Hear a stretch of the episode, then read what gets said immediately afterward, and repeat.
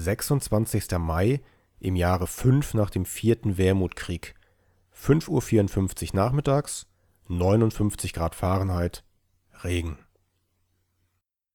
Ich habe nie Tagebuch geführt, da ich darin bislang keinen Sinn erkennen konnte. Und doch gibt es möglicherweise einen Erinnerung an das, was in Vergessenheit geriet. So wie der gestrige Tag. Oder der Abend davor. Der Morgen des 24. Mai ist mir gut im Gedächtnis geblieben. Nachdem ich gegen 4 Uhr morgens mein Gaststättenzimmer durch das Fenster zum Hinterhof verließ, um der Mietzahlung der vergangenen zwei Wochen zu entgehen, begab ich mich postwendend zur Droschkenstation. Dieser Ort ist ein verschlafenes Nest. Keine Fahrten am Sonntag. Ich könnte stattdessen in die Kirche gehen oder den Wanderzirkus besuchen. Ein Blick in meinen Geldbeutel vermochte es nicht, meine Laune wesentlich aufzubessern. Viel zu lange war ich recht erfolglos von Nürnberg zur dänischen Grenze und bis hierhin zurückgereist, stets auf der Suche nach einer lukrativen Beschäftigung als Pilot.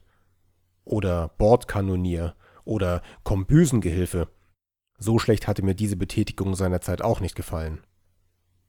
Als meine Gedanken rund um die verschiedenen Schälweisen von Kartoffeln kreisten, entsann ich mich eines alten Taschenspielertricks, mit dem mein damaliger Kapitän Reisende im Vorbeigehen um deren Börse erleichtern konnte. Eine gewisse Fingerfertigkeit ist mir nicht abzusprechen, also machte ich mich zum Marktplatz auf, um dort ein wenig Linderung meiner finanziellen Situation zu erzwingen. Aber ich vergaß. Es war Sonntag. Keine Droschkenfahrten, keine Händler auf dem Markt, nicht einmal ehrliche Bürger. Nur ein misstrauischer Wachmann. Und dann doch ein Bürger. Und immer noch der Wachmann. Ein Missgeschick, Flucht in einen Hühnerstall, Stunden des Wartens. Feststellen, dass die Luft vermutlich seit ebenso vielen Stunden rein war.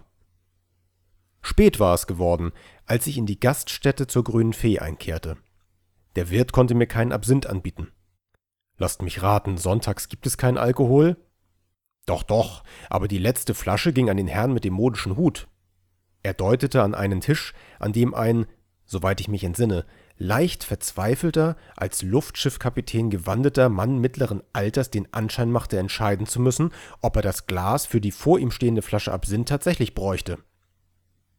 Ich trat an den Tisch, stellte mich hackenschlagenderweise vor und nahm die verstörte Musterung meiner Person als direkte Einladung, Platz zu nehmen selten so einen billigen Fusel getrunken, aber die Geschichte, die der gute Kapitän zu berichten wusste, war auffallend spannend. Glaube ich jedenfalls. Sobald ich mich wieder daran erinnere, werde ich weiterschreiben